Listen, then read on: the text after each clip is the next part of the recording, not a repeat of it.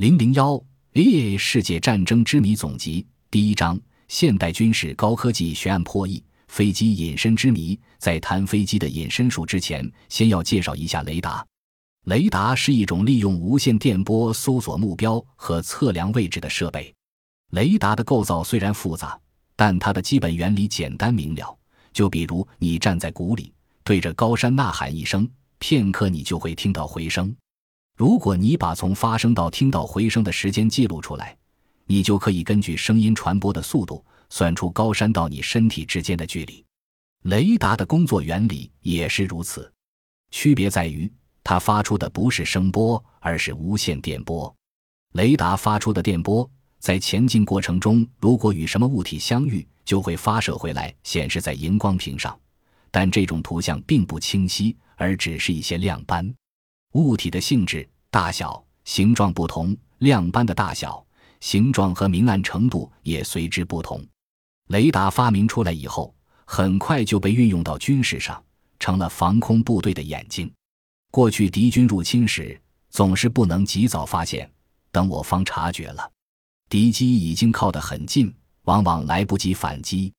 有了雷达之后，敌机还在几百千米之外，就能被雷达发现。不等他到达袭击目标，就可以率先向他开火，这样就处于军事上的有利地位。在雷达出现不久，各种反雷达的手段也出现了，其中之一就是隐形技术。这种技术能给雷达造成假象，使雷达观察不到飞机。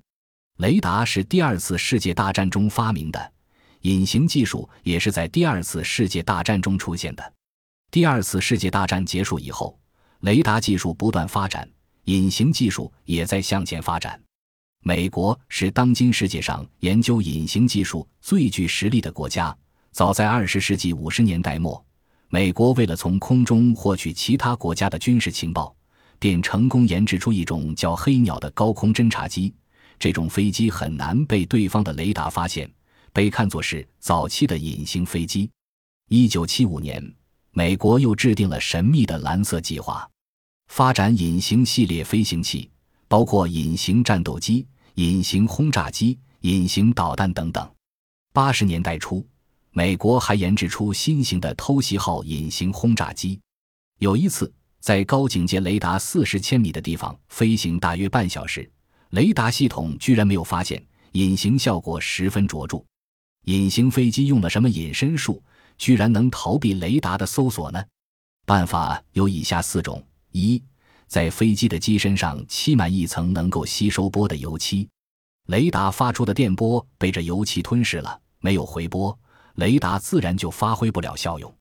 二，在飞机上采用吸收雷达波的复合材料，这种材料内部结构松散，受雷达波辐射后产生震动，把雷达波转换成热能而散发的无影无踪。三，飞机机身尽量采用表面光滑。曲线型的形状让发射来的雷达波很难发生反射，缩小被雷达发现的截面积。四，尽量减少飞机本身发出的电子辐射和热辐射，让对方的监测雷达和红外探测器搜索不到电波和红外线。在隐形技术发展的同时，反隐形技术也有了突飞猛进的发展，主要表现在以下三个方面：一。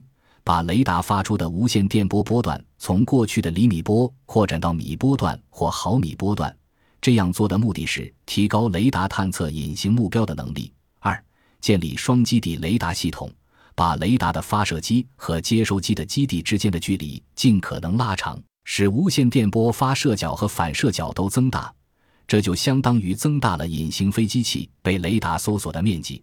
三。把探测系统装在人造卫星或飞机上，让它居高临下进行探测。一般的隐形飞行器重点隐蔽其飞行正面的截面积，忽略了上部，从上向下探测它们，自然事半功倍。